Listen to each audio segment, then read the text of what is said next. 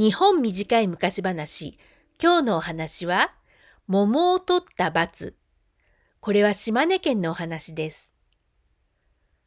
昔、あるところに男がいました。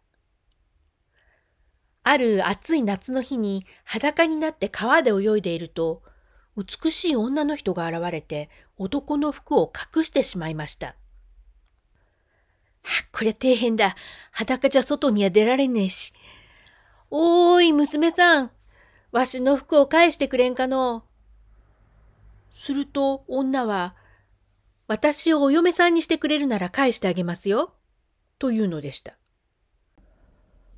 男は自分がからかわれているのだと思って最初は相手にしませんでしたが、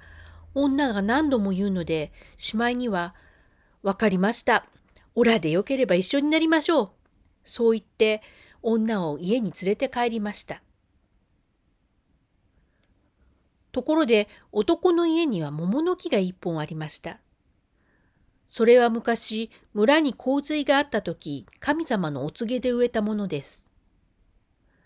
この木になる実に手をつけなければ村は平和だけれどもし取って食べてしまったら必ず洪水が起こる。そういうお告げだったということです。それで男は、いいか？この家のものは何でも自由にしていいが、あの木の桃だけは取ってはなんねえぞ。と妻になった女に言い聞かせました。しかし女は我慢できなくなって夫が留守の間に桃をもいで食べてしまったのです。するとその途端、ゴゴゴゴゴゴゴゴゴゴ。すごい地鳴りがして、大量の水が山のような波になってザッバーンと襲いかかってきたのです。娘も村も水に飲み込まれてしまいました。男が戻ってくると何もかも流された後でした。誰もいなくなった村に一人きりで男はいつまでもいつまでも立ち尽くしていたということです。とっぴんぱらりのぷ。先日は手なし嫁の話をして元ネタがグリム童話なんじゃないかって言ったと思うんですけどえ今日のお話はこれはもしかしたら旧約聖書の創世記の話が混ざってるんじゃないかと思うんですよね。えーあの出だしのところは天女の羽衣の男女が逆になったバージョンだと思うんですけど途中からあの桃の木が出てきてその桃の実を取ってはいけないっていう戒めが出てきますよね。これってエデンの園で知恵の木の実を取ってはいけないって言われていたのにエヴァが妻の方のエヴァがえっ、ー、と蛇に騙されて知恵の木の実を取って食べちゃうっていうその話が元になってそうな気がするんですよね。えっ、ー、と、その後にほら、洪水になるじゃないですか。それはノアの大洪水かなって思うんですよ。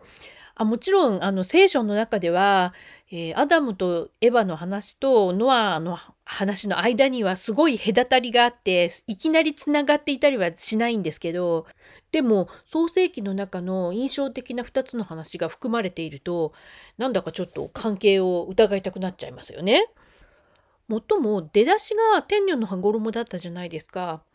えー、天女の羽衣なんだけど最後に七夕の伝説になる話っていうのがあってそれも確かしてはいけないと言われることをしてしまったせいで水が出てくる話なんですよ。えーと、確かその天女と夫婦になった男が、えーと妻と一緒に天に里帰りする。そこで向こうのお舅さんがウリもしくはキュウリを切れって言ってくるけれどもあの縦に切れって言われたら横に切りなさい横に切れって言われたら縦に切りなさいっていうふうに妻に言われているんですよ。ところが夫は忘れてしまって言われた通りに切っちゃう。そしたらウリの中から水がドッカーンと流れ出してそれは洪水ではなくて天の川になるんですね。そのせいで夫と妻は別れ別れになってしまって年に一度だけカササギが飛んできて橋になってくれるので会えるっていう話になってまあ七夕の伝説につながるんですよ。その話にもそっくりなのでうん、聖書と関係あるっていうのは考えすぎかもわからないです。皆さんはどう思いますか？ということで今日はこの辺で、えー、またいつになるかは分かりませんが、このポッドキャストでお会いしましょう。